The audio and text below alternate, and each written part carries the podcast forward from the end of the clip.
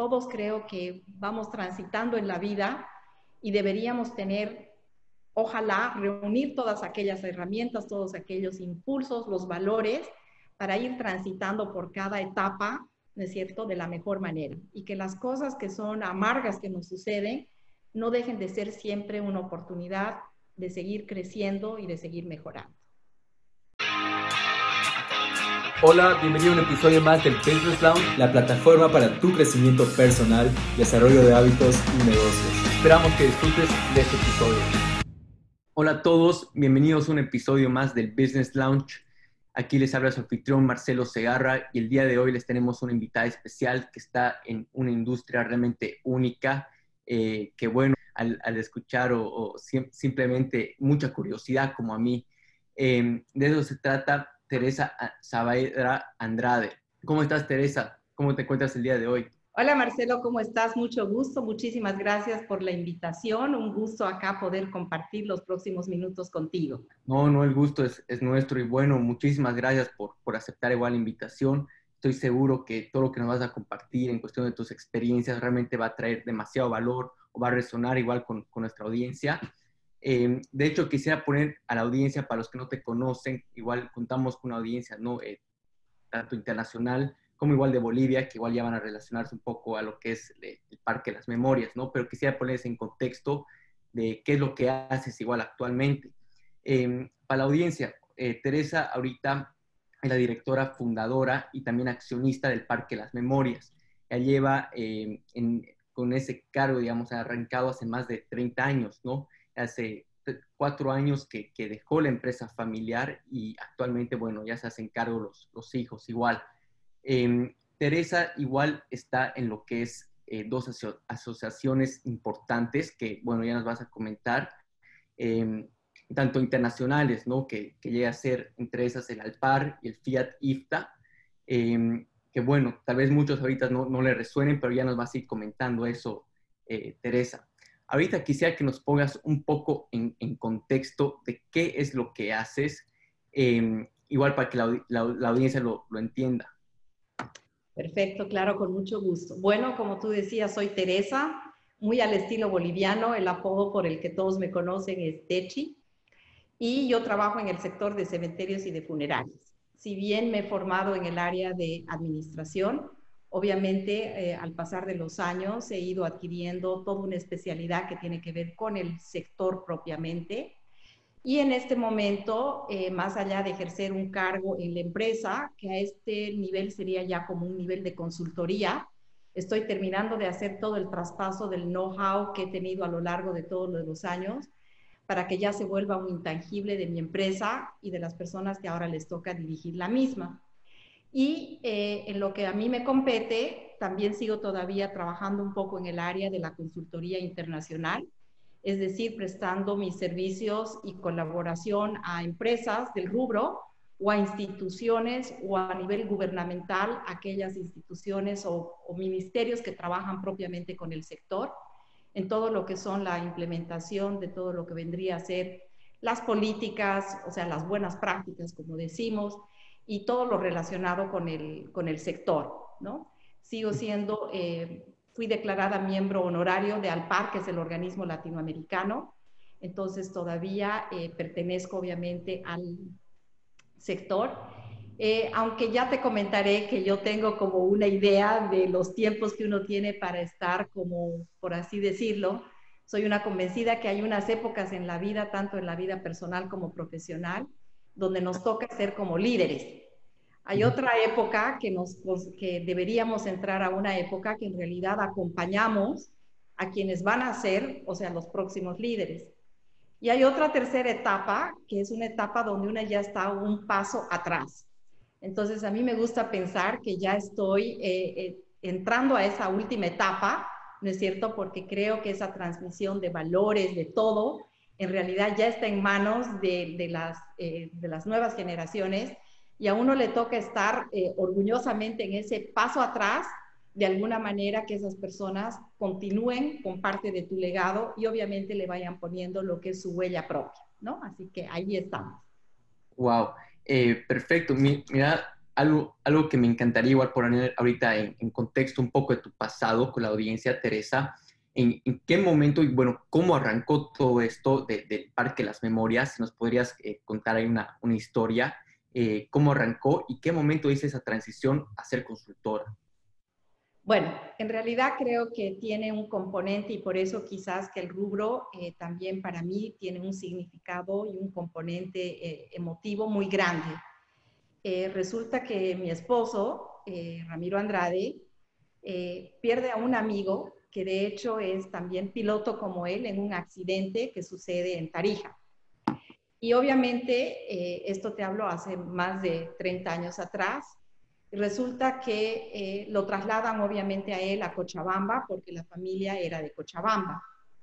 Entonces a él en ese momento lo entierran en el cementerio general. Pero el momento que eh, lo enterraban, en realidad viene a la memoria de mi esposo todos los días previos, que fue todo un trámite, o sea, tan difícil, tan impactante, eh, más que nada porque obviamente la muerte para cualquier persona es uno de los hechos más dolorosos y más trágicos que vivimos. Entonces, eh, cuando lo están enterrando, mi esposo piensa y dice, o sea, no, uno no puede escaparse de este hecho de tanto dolor, pero con certeza debe haber una manera de hacerlo, una manera de despedirnos de, aquellas personas que amamos, donde el entorno te ayude un poco, te dé un poco de soporte, te dé un poco de consuelo para ese momento tan trágico que uno vive. Y entonces eh, mi esposo en ese momento decide que él sí va a investigar. Pensaba mucho en la idea de hacer un cementerio jardín como alguna vez habíamos visitado en otras partes. Y él dice, no, yo creo que yo voy a hacer, o sea, un jardín, algo que sea totalmente diferente del esquema al cual estamos generalmente acostumbrados. Y de hecho, o sea, mi esposo se, decide abandonar la carrera profesional que él tenía, se empieza el cementerio jardín y nuestro parque en Cochabamba es el primer cementerio jardín en Bolivia. Eh, se trabaja con el municipio para lograr inclusive tener un reglamento, porque en Bolivia no había ni siquiera el reglamento todavía de un parque privado, ¿no? Entonces, eh, se hace todo un trabajo para que logremos, digamos, o sea, tener la concesión, que así se llama, para operar como un parque privado, pero todo el concepto y todo, o sea, se maneja de una manera distinta, ¿no? Generar un jardín, generar una abundancia de luz, una abundancia de cuidar todas las especies, eh, tanto de flora como de fauna, eh, y generar un espacio que te permita de alguna manera en pensar en un más allá, más allá del credo religioso que uno tuviese, y pensar que este, este espacio, de alguna manera, por así decirlo, pueda amortiguar, pueda suavizar un momento, digamos, o sea, tan doloroso.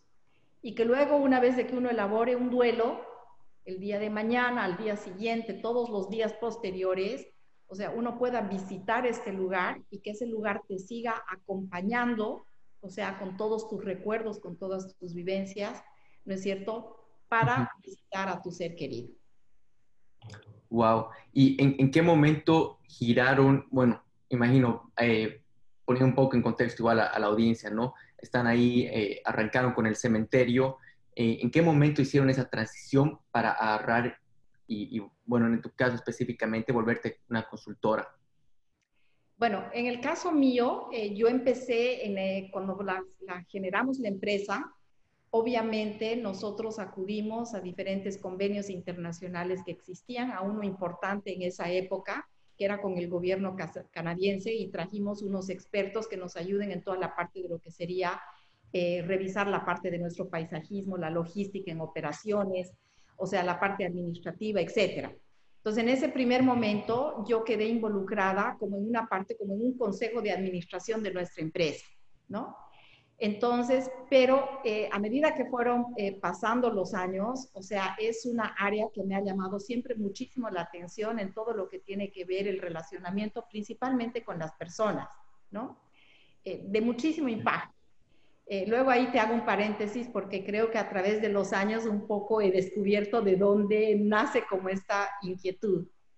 Y en ese momento llega un año que en realidad viene a ser el año 2005, que mi esposo eh, me dice, o sea, ¿por qué si te gusta tanto esta área, o sea, no te metes de lleno? Entonces, la empresa me invita a que ocupe el cargo de la gerencia general. Entonces, eh, el año 2005 me hago cargo de la, de la empresa, eh, ¿correcto? Y al tiro pienso en que es muy importante el relacionarnos con el exterior. Entonces, ahí nacen nuestros primeros contactos, o sea, con Alpar, con la Asociación Latinoamericana, y rápidamente, digamos, para ir evolucionando en tiempo, corriendo en tiempo, pues eh, uno empieza a generar una serie de lazos con diferentes países, con empresas que eran más antiguas que las nuestras, empresas que estaban partiendo casi en el mismo tiempo, y eso nos ha dejado como un tejido humano, un tejido profesional que en realidad nos ha permitido eh, ir desarrollando no solamente nuestra empresa, sino también es lo que de alguna manera ha, ha hecho que ese mi despertar en todo este ámbito profesional, o sea, se vuelva muchísimo más agudo, ¿no? Eh, y de hecho, entonces yo me empiezo a formar, más allá del área administrativa, pues me empiezo a formar en todo lo que vendrían a ser la parte de todo lo que es el manejo de cementerios y de funerarios. Eh, y de esa manera yo quedo como totalmente eh, involucrada y obviamente en la parte estrictamente ya profesional eh, logro avanzar rápidamente y por cuatro periodos consecutivos, o sea, he ejercido la presidencia del organismo latinoamericano y en el organismo mundial he hecho una carrera muy rápida de empezar en la tercera vicepresidencia y terminar siendo presidenta del organismo mundial y jefe de, y en, o sea, durante mis dos años de la presidencia del organismo mundial, han sido los últimos dos años también del organismo latinoamericano, ¿no? Y en todo ese tiempo he sido la jefe de delegación para llevar, digamos, a nuestra institución tanto a Naciones Unidas y hacer como una doble representación, porque al haber sido la primera mujer en ejercer este cargo, entonces también he podido trabajar un poco desde el tema de género, ¿no? Entonces, y eso a su vez me ha dejado que con toda esa eh, red profesional que uno se contacta eh, y todo el conocimiento que en todos esos años he tenido, a lo largo de esos años, eh, ¿no es cierto? He tenido el, el, honor, el privilegio y de estar bendecida de alguna manera y me ha llevado a recorrer casi 82 países del mundo. Entonces, todo ese mi bagaje ha permitido que un poco me aboque a poder colaborar con otras instituciones, ¿no es cierto? Y transmitir esa experiencia, digamos, no solamente de todos los países, sino la nuestra propia como empresa, como en un país, ¿no es cierto? Nos hemos desarrollado, eh, cuál es nuestra, no solamente nuestra visión, sino nuestra visión pensada a un futuro muy largo, y el, compartir eso ya a nivel, digamos, en un trabajo más esquematizado como consultora. Wow, wow. Eh, Teresa, en realidad tocas puntos muy, muy claves, ¿no? Eh, eh, y que quisiera resaltar ahorita con la audiencia. el primero, lo que es relacionarse con las personas. y acá se ve claramente que tu crecimiento rápido ha sido por eso, ¿no? Por realmente estar relacionado relacionado constantemente y a un nivel global, ¿no? 82 países que has ido estableciendo relaciones. imagino que eso es lo que te ha traído ese gran crecimiento, ¿no? Em, poder estar igual en este, en este tipo de, asociaciones como el Alpar, luego nos vas a comentar un poco acerca del Fiat, el Lista, igual. Em, eso es lo que hay de exponenciar ese crecimiento, ¿no?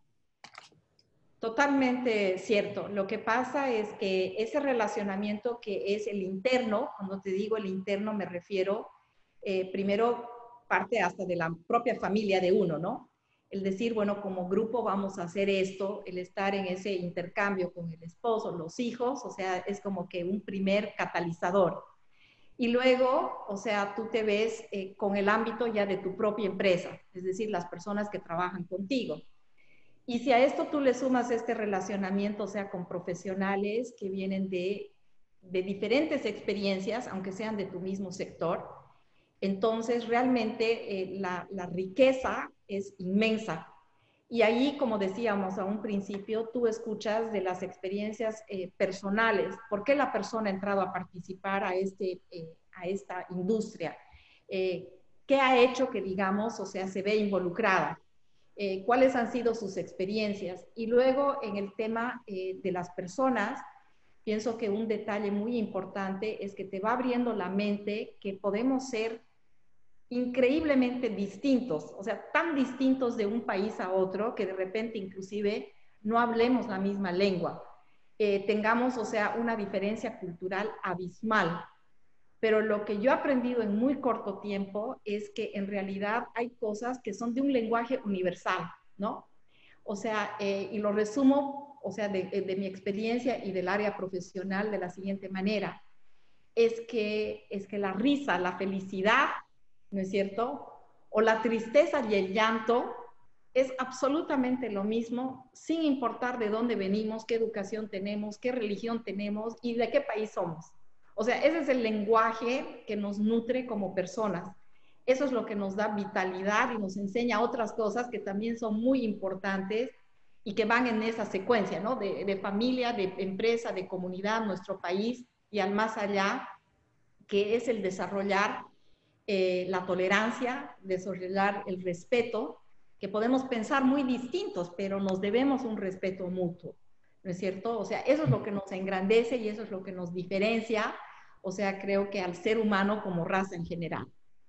Wow, wow. Eh, de hecho, ahorita eh, lo que dices es clave, el tema de, de, estas emociones que son universales, ¿no? Que eso igual lo has notado como algo que te ha ayudado a relacionarte. Eh, Teresa, quisiera que la audiencia tenga ejemplos igual prácticos, ¿no? Puede haber ahorita eh, ese tipo de personas que, que no saben relacionarse, eh, que no son tímidos, ¿no? Y cómo tú, si le podrías dar un ejemplo práctico que podrían ya implementarlo quizás hoy mañana, eh, de cómo podrían relacionarse ellos mejor, ¿no? No sé si nos podrías ahí dar unos ejemplos prácticos. Eh, creo que lo que yo te diría en términos de ejercicios prácticos es creo que ahorita hay una gran ventaja y es la ventaja de la comunicación, ¿no? Es decir, toda esta tecnología que está ahorita a disposición de unos y otros. Entonces, una primera cosa que yo pensaría es que no hay que tenerle el, el, el temor a tener esta apertura de averiguar poco y mucho, o sea, a través de ese contacto humano vía el Internet, ¿cierto? Creo que ahí el componente que se vuelve importante es que cada uno utilice sus propios valores, su propia formación, o sea, para los filtros que le tengas que poner, pues porque no todo lo que vas a leer y lo que vas a encontrar allá afuera, o sea, de pronto te ayude o te sirva, o sea, tendrás que hacer tus filtros. Lo segundo que te diría es que el relacionamiento personal, es decir, ese persona a persona, yo, Teche, ahorita estoy conversando con Marcelo, creo que también en eso nos tenemos que abrir la mente, ¿no es cierto? Allá afuera siempre habrán personas que de repente no tengan ganas de compartir, pero creo que la mayoría tienen esa disposición de compartir. Y tercero, creo que romper esa barrera también de que a ratos uno dice, pero yo qué podría encontrar, te pongo un ejemplo mío. Yo, por ejemplo, la primera vez que he ido a Mongolia, decía, o sea, ¿qué puedo tener en común yo cochabambina, boliviana, o sea, con Mongolia, al otro lado, al otro lado del mundo, ¿no es cierto? Donde yo te puedo, yo me puedo acordar, digamos, del colegio y decir, bueno, uno, si me acuerdo de mi clase de historia, me acuerdo del famoso Chinggis Khan, me acuerdo de, de que ha sido el imperio terrestre más grande que ha tenido el mundo, pero ya cuando uno dice, bueno, voy a estar allí, o sea, o sea, Dios mío, qué, ¿qué, cosa podría yo aprender de algo que puede ser como tan ajeno a mí? ¿Correcto? Claro. Eh, y debo decirte que entre los países que he conocido es uno de los países que más me ha impactado. Me ha impactado muchísimo por dos temas.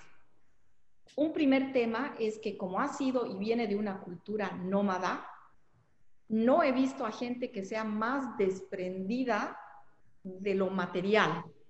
Es decir, el aprecio que le tienen a la naturaleza en pleno es algo que desde que llegas a ese aeropuerto ventoso en Ulan Bator, ¿no es cierto? Lo puedes percibir en la gente. La gente es extremadamente agradecida, o sea, con la naturaleza en pleno. Por contarte una anécdota que eh, cortita, es que en un determinado momento que estábamos, o sea, en un intercambio, en un desayuno trabajo, eh, la gente de pronto se pone a cantar. Y yo pensé que la canto era como que una bienvenida, digamos, a todos los, visitantes internacionales. Pero me llamó la atención porque cantaba hasta las personas que servían, es decir, no solamente los profesionales sentados en las mesas, sino eh, eran todas las personas, o sea, te dabas la vuelta y todos estaban cantando. Entonces, termina y yo les digo, o sea, qué, qué cosa más bonita y de cómo saben todo el mundo la letra, o sea, ¿qué quieres? ¿Qué significa? Y me dice, ah, no, o sea, esta es una canción que aprendemos todos desde niños, porque no sé si te fijaste, lo que pasa es que acaba de salir un arco iris. Entonces yo me fijo y estaba todavía el arco iris. Y me dice, es un canto donde básicamente lo que estamos haciendo es agradecer a la naturaleza que nos permite ver el arco iris, ¿no? Entonces, realmente te impacta. O un segundo detalle que ya es propio, digamos, de la profesión, hasta hace muy pocos años, cuando te digo pocos años, es casi hasta como unos 15 años atrás, en Mongolia se, se llevaba a cabo lo que se llama el entierro de cielo abierto. Es aquel donde una persona que fallece es envuelta como en una túnica y es dejada en un espacio al aire libre para que la naturaleza haga su trabajo. Entonces, claro, a uno dice, o sea, me, golpea un poco porque cómo podemos dejar, o sea, y uno piensa obviamente rápidamente en que qué va a pasar, o sea, con ese fallecido, o sea, y, los animales, en fin, una serie de cosas que te vienen a la mente.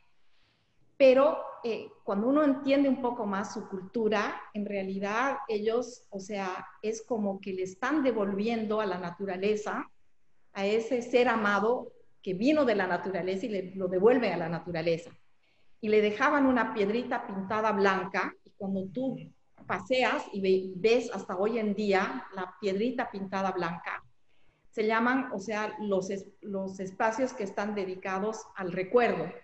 Entonces le llaman los espacios del recuerdo. Entonces tú de pronto ves en variados lugares, o sea, estas piedritas blancas, que uno lo podría asimilar muy parecido como de repente en nuestros países tú ves la cruz para recordarnos que alguien haya fallecido en una carretera, etcétera, ¿no?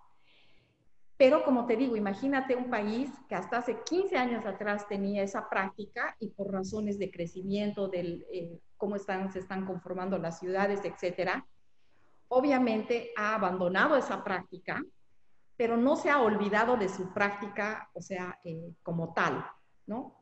Entonces, eh, creo que con eso lo que trato de decirte es que hay lugares, lugares y personas en nuestro medio inclusive que pueden ser completamente distintas, pero creo que no hay que tenerle temor y más bien creo que hay que abrir la mente y el corazón porque en todas esas personas, o sea, tenemos grandes cosas para aprender o que al compartir esas personas se sientan también que tú le has dado una mano, ¿no? Exacto. Sí, no, más bien, gracias Teresa por compartir eso. Realmente has tocado eh, cosas claves, lo que es igual eh, las cosas materiales sobre esa, la cultura misma. Eh, hoy, hoy en día, con todo lo del coronavirus, igual creo que estamos dándonos cuenta, los materialistas que éramos, creo que muchas personas se están dando cuenta de esos defectos que están teniendo y apreciar ¿no? esas cosas pequeñas, los detalles pequeños, detalles pequeños con la familia. todas esas cosas son, han pasado gracias al COVID, que ha sido una pausa de, de repente con todos, ¿no? Eh, ahorita, Teresa, algo que me encantaría, eh, de hecho, igual preguntarte, que eh, muchas de las mujeres que entrevistamos en este programa, siempre me encanta saber eh, cómo agarran y, enfrentan los obstáculos, ¿no? viviendo ya, ya sea una, en una sociedad, se podría decir, machista, ¿cómo tú realmente has podido enfrentar todo lo que es siendo una mujer de negocios en, ahora, ¿no? Especialmente tu sector, eh, ¿qué obstáculos has tenido? Bueno, eh, yo creo que todavía siguen existiendo muchos obstáculos, mucha desigualdad todavía, sin importar el sector, ¿no? Creo que a nivel general, o sea, partiendo desde nuestro país a cualquiera, en realidad todavía hay, como decimos, una tarea pendiente. En el caso mío, yo creo que se han juntado como dos eh, factores que creo que todas las mujeres de alguna manera tenemos. Eh, primero, sería un poco lo que, por decirlo de alguna manera, como algo que de repente uno traiga un poco en los genes. ¿A qué me refiero con esto? Yo vengo de una familia eh, donde la familia de mi papá, muy pequeñita, la familia de mi mamá, una familia muy grande. Mi mamá tenía cinco hermanos varones y cinco hermanas mujeres, ¿no? Una familia de diez hermanos. Y eh, mi mamá sigue todavía con nosotros, ella tiene hoy día 92 años, pero eh, mi mamá de esos 10 hermanos es la única que ha llegado a un nivel universitario y a tener un doctorado. Cuando ella les dijo a, mis abuelos que ella iba a estudiar, primero iba, ella estudió siendo farmacéutica bioquímica. Entonces mis abuelos le dijeron que esa no era una profesión de mujeres. Y mi mamá dijo, no, yo voy adelante. Y después eh, siguió la carrera y mi mamá dijo, voy a hacer maestría. Entonces los abuelos, bueno, ya habían lidiado con que la mamá decidió igual ir adelante con la carrera. Y cuando le di, dijo maestría, entonces le dijeron a mi mamá, con eso más, o sea, no te vas a casar, ¿no es cierto? En esa época. Entonces, mi papá, que ya noviaba con mi mami, o sea, eh, fue un hombre que le dio todo su apoyo y aunque mi mamá dijo, o sea, termino la carrera antes de pensar en casarme, o sea, mi papá, digamos, la apoyó muchísimo. Y cuando le tocó a mi mamá hacer el doctorado, o sea, que era moverse de país, mi papá dijo, nos movemos, porque esto es importante para ti y todo el apoyo. Entonces, por eso me refiero un poquito quizás a los genes que venía un poco cargada en que sí hay reto como la mujer, pero creo que llevaba algo, como quien dice, ya de algunas armas, por así decirlo. Y eh, pienso que en la vida también todo pasa por algo. Entonces a mí me ha tocado, o sea, mi pareja, mi esposo, que de la misma manera, o sea, cuando él me ha conocido, yo estaba cursando la carrera y digamos, o sea, mi esposo me ha impulsado para que termine la carrera y para que haga la maestría que me, vine acá a Estados Unidos para hacerla. Entonces, eso de alguna manera creo que eh, nos impulsa ¿correcto? El que tengas tu primer entorno que te apoye, ¿correcto? Y en ese entorno no solamente está la pareja y la familia, sino también las amistades, ¿no es cierto? Y creo que después eh, lo que sucede, como te digo, es que es una tarea pendiente la de género, pero creo que la mujer no tiene eh, por qué tener temor, creo que no tiene por qué tener también y hay que luchar en no sentirse donde eh, como si fuera un cuestionamiento si podemos equilibrar el ser eh, madres y el ser profesionales, ¿no? O sea, creo que, que todas tenemos lo suficiente herramientas para poder balancear y ser mujeres plenas, ser mamás, ser esposas, ¿no es cierto? Y ser profesionales, ¿correcto? Entonces, creo que es todavía una tarea de vencer quizás el temor, quizás el, el tabú, quizás como tú dices, en lugares donde todavía, o sea, pues, o sea, qué bueno que seas profesional y más o menos una palmadita, pero no hagas nada, igual quédate en casa. Pero creo que esa es una tarea que se está avanzando y creo que tanto hombres como mujeres tenemos mucho para sentirnos orgullosos, más allá de que exista, reitero, la tarea pendiente. Sí, sí, de hecho, ¿no? Es, tal como mencionas, ¿no? Es, poco a poco eh, creer, creo que para todas las mujeres que, igual lo están escuchando, que crean en sí mismas, eh, de hecho, sí, eh, es, un tabú, se podría decir, muchas mujeres piensan que a veces no lo pueden lograr, que hay limitantes, pero esa creencia simplemente está dentro de ellas, más bien creo que las mujeres tienen muchas ventajas igual, comparado a los hombres, que, que, les puede ayudar a tener otro tipo de crecimiento en, este, en estos rubros, entrar en otros sectores, igual a conectarse con las personas, eh, creo que de hecho para las mujeres es mucho más sencillo, lo he notado igual eh, en, mi, experiencia, ver ahí mujeres que se conectan mucho más fácil, se relacionan mucho más fácil con las personas. Eh, ahora, Teresa, quisiera tocar un poco en lo que es el tema de la, de la actualidad, eh, especialmente en tu rubro, que eso me, me da muchísima curiosidad. lógicamente vemos mucha gente muriendo, ¿no? muerte constante, especialmente ahorita en Cochabamba, Bolivia, es, está realmente una crisis tremenda, ¿no? ¿Cómo esto realmente está afectando en tu sector? ¿Cómo ustedes lo están viendo? Si nos podrías comentar un poco acerca de eso.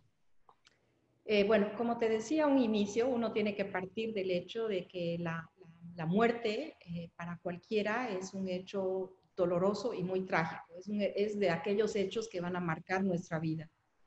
Entonces, eh, hoy en día hay que aumentarle a eso un factores adicionales que están haciendo que ese momento tan difícil y tan trágico sea aún más doloroso, obviamente por todos los protocolos que tienen que ver con la bioseguridad, que obviamente no solamente están pasando en nuestro país, sino en el mundo entero.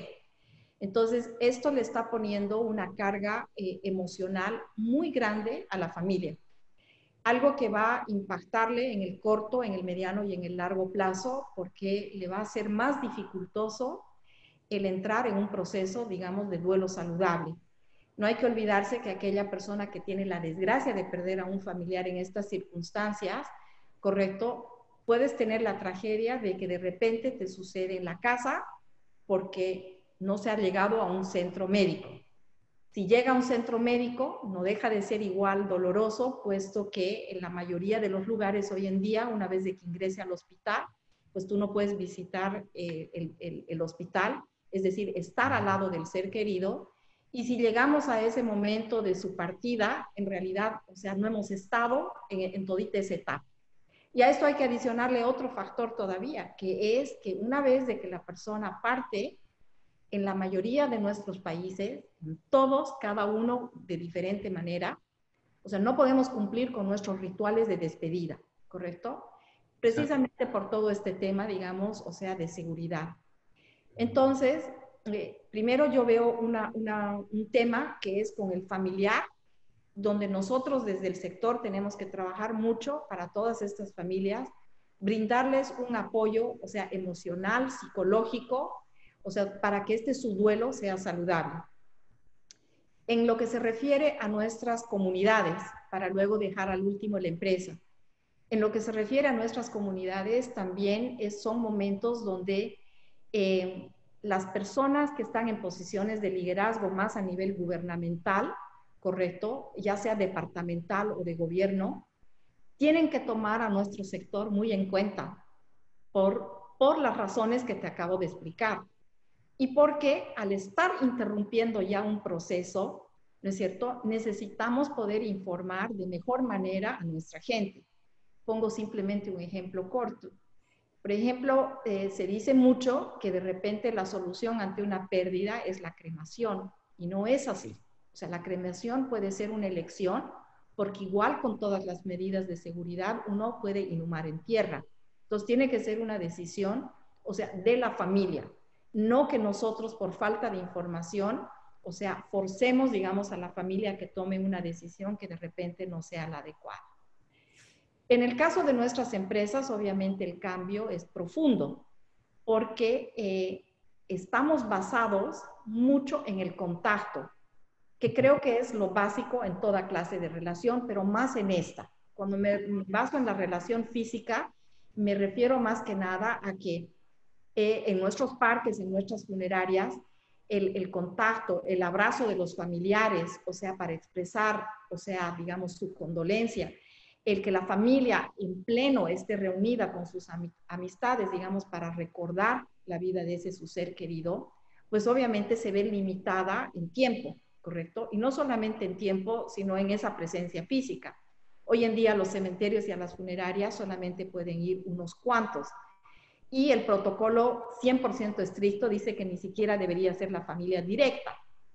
Pero bueno, entonces, este cambio significa eh, para nuestro, eh, nuestra industria cómo de inmediato, o sea, eh, trasladamos la virtualidad, la tecnología, para que las familias que quedan en casa, las amistades, etcétera, los familiares en el exterior, puedan ser partícipes de ese momento, pero que este momento que digamos es como lo que ahorita tú y yo estamos compartiendo, tenga todo el componente emocional para que ese, ese calor humano que se necesita en estos momentos lo puedas transmitir a través, digamos, de una pantalla.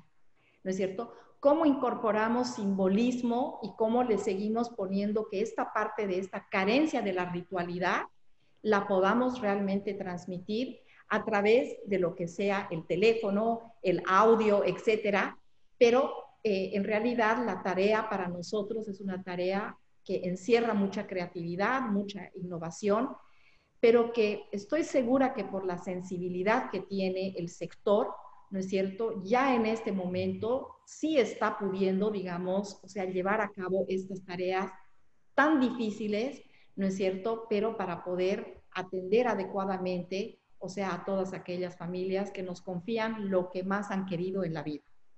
Claro. Eh, este, solo por curiosidad, ahorita ustedes están implementando esta digitalización en estos eventos. Sí, nosotros antes ya manejábamos un plano digital, es decir, principalmente en todo lo que son servicios, considerando principalmente, eh, y en el caso de Cochabamba puntualmente, a muchas familias que por diversas razones, o sea, tienen, digamos, a hijos o los cónyuges que no viven en Bolivia, ¿no? Que pueden estar en España, en Estados Unidos, etcétera. Entonces, sí había algo de que tú ya les compartas ciertas imágenes, ¿no es cierto?, de un servicio a través, digamos, del Internet. Ahorita ese cambio se ha tenido que volver, o sea, mucho más grande, utilizar plataformas como la Zoom o otras, correcto, para poder llevar a cabo el servicio en tiempo real a la familia. Y el que nuestras palabras y todo lo que necesitamos, digamos, compartir con las familias también suceda en tiempos más rápidos y para poderlo traducir, digamos, o sea, a la virtualidad. Eh, desde poderle explicar cosas sencillas, eh, trámites, en fin, o sea, todo ese contacto se tiene que volver un contacto donde eh, incorpores la tecnología, pero sin olvidarnos la parte esencial, que es toda esta parte emocional y la parte sensible ¿no es cierto?, que se necesita, digamos, transmitir. Wow, wow, no, de hecho, y de hecho, sí, o sea, tal como lo estás contando, Teresa, o sea, un reto, ¿no? Para, para ustedes lidiar con todo esto, lo más importante, eh, tener mucha empatía todavía con, con, lo que es este evento para sus clientes, que es las familias, ¿no? Eh, y obviamente creo que en sí hay dos eventos importantes en, en la vida, ¿no? Que llega a ser uno el nacimiento y el segundo la muerte. Em, y de hecho, privar a las personas que no tengan ese, ese evento eh, de un ser querido es algo impactante, ¿no? Em, ahora, de hecho, ahora quisiera que nos comentes un poco, eh, Teresa, cómo lo están viendo a nivel internacional, ¿no? Eh, respecto a toda esta crisis, me imagino de todo este movimiento, tal vez hay algunos tipos de tendencias que, que están teniendo, igual con tus contactos, tal vez que, que están hablando internacionalmente, ¿no? Claro, mira lo, espectacular que se ha formado es que la, conectividad que nosotros teníamos desde Parque de las Memorias, o sea, hacia el, mundo internacional, desde nuestro continente y más allá, ¿correcto? Obviamente en este momento todos estamos, como quien dice, online permanentemente, o sea, con todos nuestros colegas. Entonces, eh, hemos visto las experiencias de alguna manera, por darte un ejemplo, de Italia, de España, eh, la, de la China. Nosotros tenemos eh, una cercanía muy grande con China porque hace variados años atrás generé un proyecto que se llama de cementerios hermanos, así como existen las ciudades hermanas, tenemos cementerio hermano y nuestro cementerio hermano eh, pertenece, digamos, a los cementerios más grandes de la China. Entonces, el intercambio, te vuelvo a decir, con todos los países.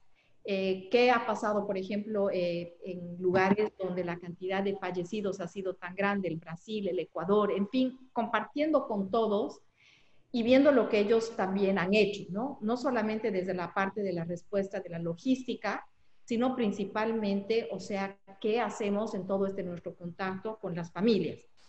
Eh, un ejemplo es, digamos, en la China, por ejemplo, ahorita que tú ya puedes visitar un parque cementerio, se ha tenido que implementar un sistema como que tú hagas una cita, o sea, a través del Internet para indicar a qué hora vas a ir al parque. Eso para cuidar la cantidad del volumen de personas visitando los parques, ¿correcto?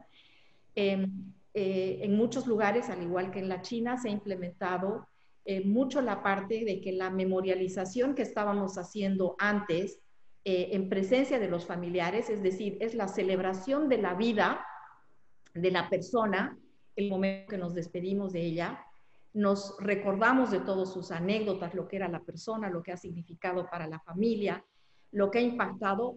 Todo eso se está volcando ahora que al, no tenerlo, digamos, en el espacio físico, en un cementerio o en una funeraria o en un crematorio, entonces obviamente lo trates en la virtualidad. Entonces estás generando como dos episodios, que es lo que la mayoría de las empresas están haciendo, es decir, una virtualidad que te sucede para mostrar en tiempo real, o sea, el recibimiento del ser querido eh, en, un parque cementerio o en una funeraria, una ceremonia muy corta, pero en el tiempo real. Y salimos a una segunda etapa, que es una vez de que la familia de inmediato o durante el proceso nos está transmitiendo todo lo que ha sido ese ser querido, entonces se van armando como videos, eh, como cortometrajes, por así decirlo, ¿no es cierto? Para que la familia en realidad pueda repercutir y pueda, digamos, trascender con todos sus familiares, o sea, lo que ha significado la pérdida de ese ser querido, ¿no es cierto? Entonces, armarle como un libro de memorias de inmediato, que en realidad vendría a ser un video de memoria que se comparte, digamos, con la familia y obviamente nosotros, o sea, con los profesionales de la empresa, pues seguir compartiendo, o sea, cómo está la familia, cómo se siente, eh, porque no hay que olvidarse que además están con el temor, obviamente, que si pierdes a alguien ante el COVID, o sea, estés viviendo también con el temor que yo me he contagiado y qué pasa conmigo ahora, ¿no es cierto? Entonces es un trabajo mucho más, digamos, eh, completo, por así decirlo, que hay que estar pensando. el cuidado que tenemos que tener unos con otros, eh, quizás también es una de las grandes enseñanzas, como tú decías hace un momento, que nos deja este encierro, ¿no? O sea, nos deja que debemos cuidarnos más, debemos tener más momentos de calidad, más momentos de todo, porque mira cómo se ha demostrado la fragilidad que tenemos casi que de la noche a la mañana. No, es, tal como lo dices y la verdad, para serte honesto, Teresa, yo específicamente en este rubro no era algo que, que imaginaba tanta digitalización, sistematización, como estás mencionando, eh, de crear estos libros de memoria, estas imágenes, era simplemente algo que, que no imaginaba, ¿no? Eh, lo, lo, duro que, que, debe ser esa transición, igual para ustedes, eh, reflejar y tener esa conectividad igual con las familias. Lógicamente, igual me imagino, hay muchos seres en el exterior que están ahí trancados, sin, duda igual, sin lejos, o sea, tú y yo que estamos ahorita en, en, Miami, nuestros familiares igual en, Bolivia, ¿no? Entonces me imagino que es algo sumamente duro. Ahora, bueno, Teresa, algo que quisiera igual preguntarte, ya pasando un poco de, tema, al principio nos comentaste de, ciertas etapas, ¿no? Ciertas etapas en la vida que llega a ser tanto eh, de, liderar y la, tercera más o menos a, lo que te referías de contribuir, ¿no? Eh, que estás en esa transición más o menos en esa etapa. Em, ahorita quisiera que hablemos sobre liderar, ¿no? Que es una etapa muy, muy eh, clave, especialmente ya con este sentido de la empresa familiar, ¿no? ¿Cómo tú estás liderando cómo, cómo tú estás liderando todo eso en la empresa familiar. Em, y bueno, ya nos pasamos a lo que es esa transición que nos comentaste al principio. Quisiera entrar realmente a detalle igual. Claro que sí. Eh, en, esta, en esta visión que compartimos, como te digo, más que nada en la familia, y la que te decía yo que todos tenemos como estas etapas, ¿no? Entonces, eh, hemos tratado de llevar esta, este valor, esta filosofía que tenemos, que es de vida personal, también, digamos, hacia un valor, o sea, de la empresa.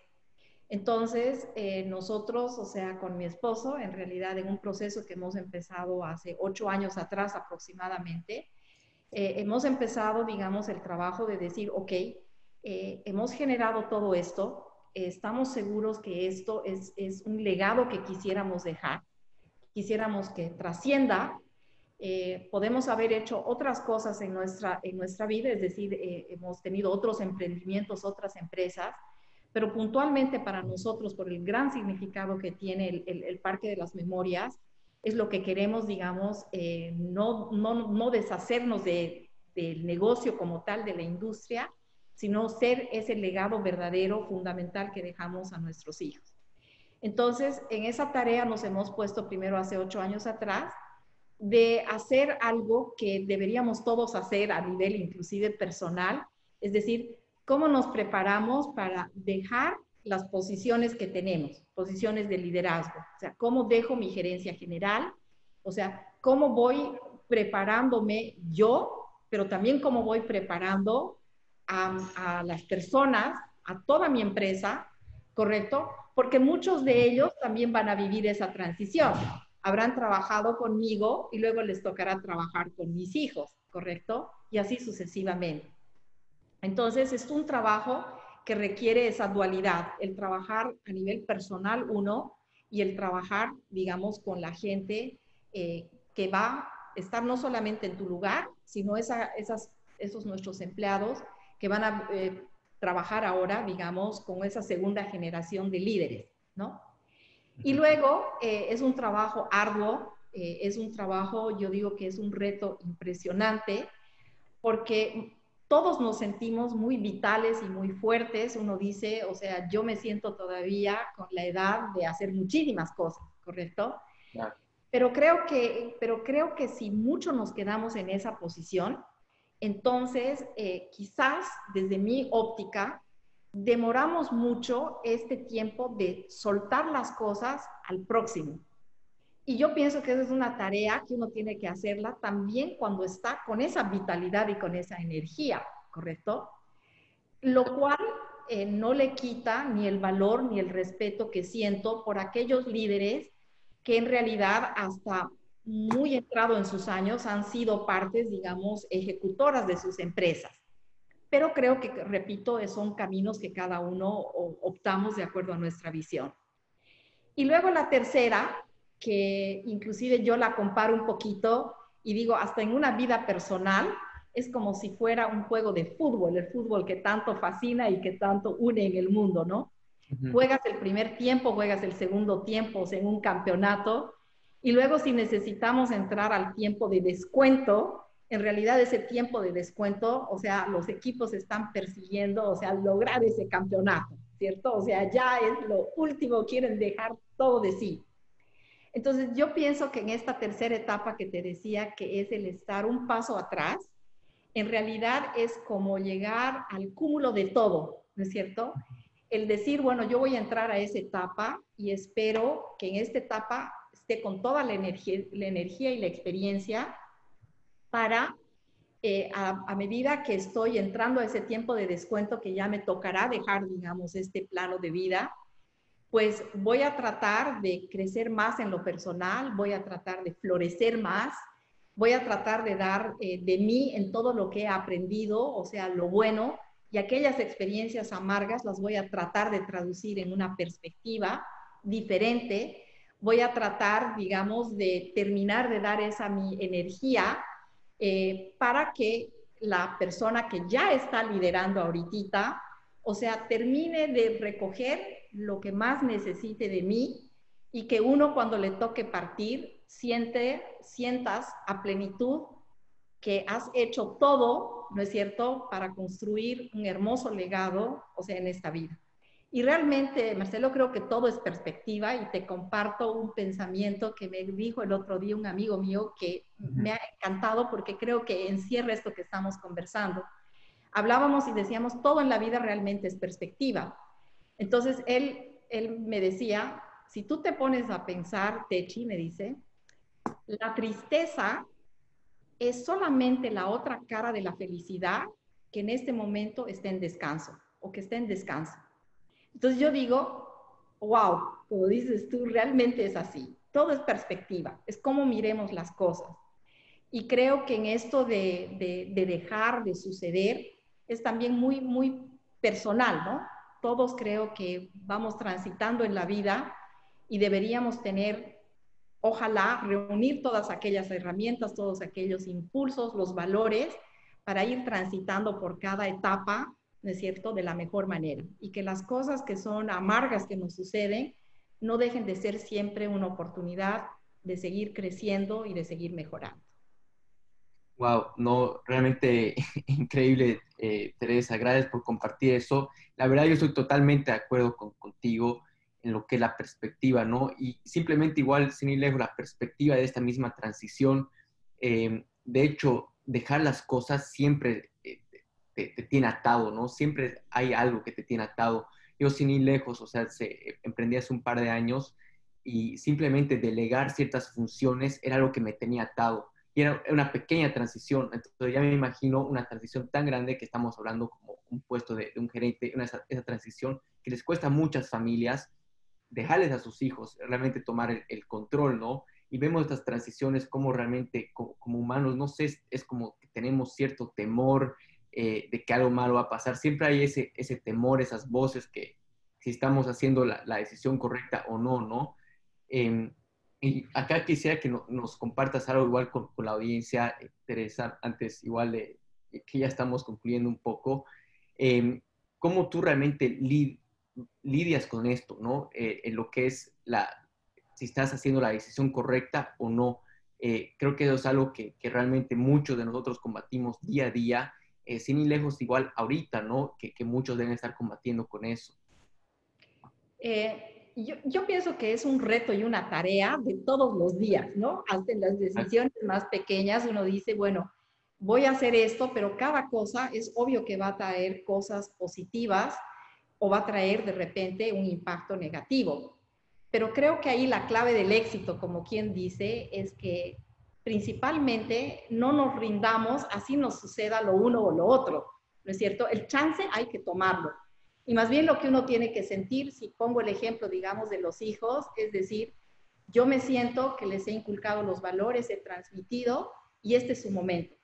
Y si ellos se equivocan, o sea, va a ser una oportunidad para que ellos sigan aprendiendo, ¿no es cierto? Y yo voy a estar acá, ¿no es cierto?, si me necesitan, desde el apoyo moral a de repente hacer algo activamente. Pero creo que, como te digo, está involucrado eso en la decisión diaria que tomamos.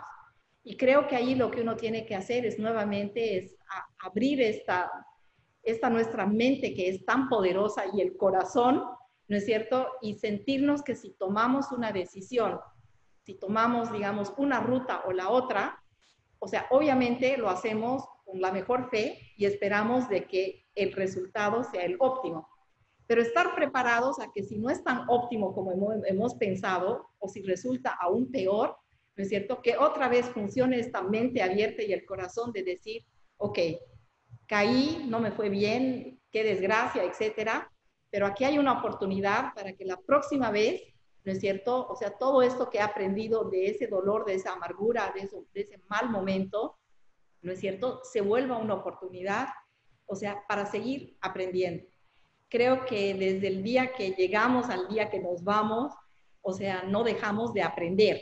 Y creo que eso es algo que a todos nos tiene que entusiasmar, más allá de que en su momento yo sé que todos podemos vivir circunstancias muy difíciles y donde el hacer esto cada día significa como una tarea de un peso inmenso, ¿no? Pero al final del día yo estoy segura que todos tenemos ese elemento, o sea, más allá de las adversidades para conquistar realmente un mañana mejor. De hecho, de hecho, no, gracias por, por, ese mensaje. De, de, hecho, es algo eh, demasiado complicado, ¿no? Decirlo el día a día, eh, son pequeñas decisiones que ya tenemos ahí, ese, ese debate, si estamos haciendo lo correcto o no estamos haciendo lo correcto. Es una constante guerra interna, creo, ¿no? Em, ahora, de hecho, eh, Teresa, bueno, ya estamos llegando al final de la entrevista, lamentablemente pasó volando todo esto. Eh, pero antes de dejarte ir, quisiera que nos dejes con un último mensaje, ¿no? Eh, un último mensaje para nuestra audiencia que quizás tú lo hubieras querido tener al, arrancar, ¿no? Eh, tomando en cuenta que contamos con una audiencia tan joven, igual, bueno, tanto de, jóvenes de 18 años como hasta de 30 años, ¿no? Pero que realmente tal vez están teniendo este problema, estas transiciones. Entonces, ¿qué último mensaje nos podrías dejar tú?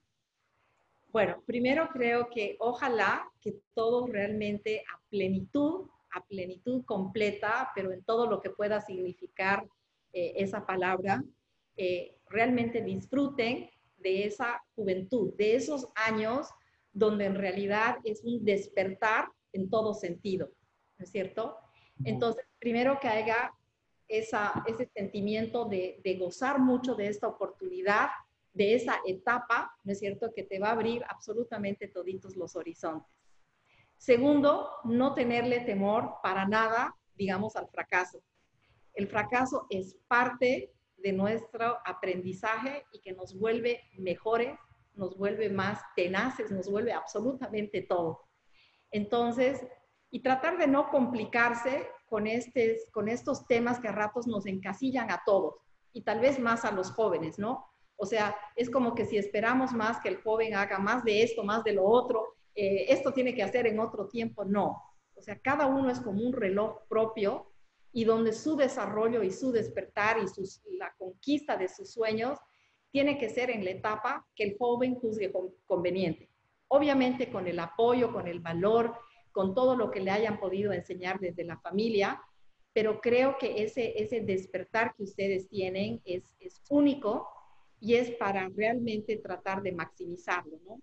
Eh, creo que cuentan hoy en día con todas las herramientas posibles, desde el apoyo, desde ese núcleo familiar, el apoyo de las amistades y ese entorno más grande que hoy en día quizás es la red en general, que te permite, si es que buscas, encontrar todo aquello que es positivo. Eh, lo negativo, como te decía en ese refrán de mi amigo, simplemente no deja de ser una perspectiva. Y creo que no hay adulto, ¿no es cierto?, que no estemos absolutamente seguros que ustedes tienen la llave, o sea, para generar un mundo mejor. O sea, con certeza, no me quepa la menor duda que todos ustedes son parte de ese gran engranaje que hará que este nuestro mundo sea cada vez más justo, y más hermoso porque van a tener a jóvenes, ¿no es cierto?, que estén contribuyendo a ello. Así que mucha fuerza, mucho lado positivo y a la amargura, a la pena que nos va a acompañar siempre, pues sacarle esa tajada de lo bueno que tiene. No, este, Teresa, demasiado bueno tu, tu mensaje. Muchísimas gracias por, por compartir eso. Eh, y realmente es cierto, ¿no? Que quisiera agregar eh, el tema que como jóvenes siempre nos estamos comparando, siempre, eh, ser eh, con otras personas, con nuestro círculo, con nuestros amigos. Hay mucha comparación que igual depende igual de nuestra edad, si estamos en el tiempo correcto, no estamos en el tiempo correcto. Y es clave lo que acabas de mencionar. Creo que cada uno tiene su, su, propio reloj, eh, su reloj interno y que realmente simplemente topas a por algo entender eso y que simplemente estás siguiendo ese, ese destino, ¿no? No tener miedo a ese, a ese fracaso. Muchísimas gracias, Teresa, por, por tu tiempo. Realmente he aprendido demasiado acá, estoy seguro que, toda nuestra audiencia igual. Em, y muchas gracias por, tu tiempo. A ti, Marcelo, muchísimas gracias. La agradecida soy yo y muchísimas felicidades. No esperes más. Utiliza esta inspiración y conviértela en acción.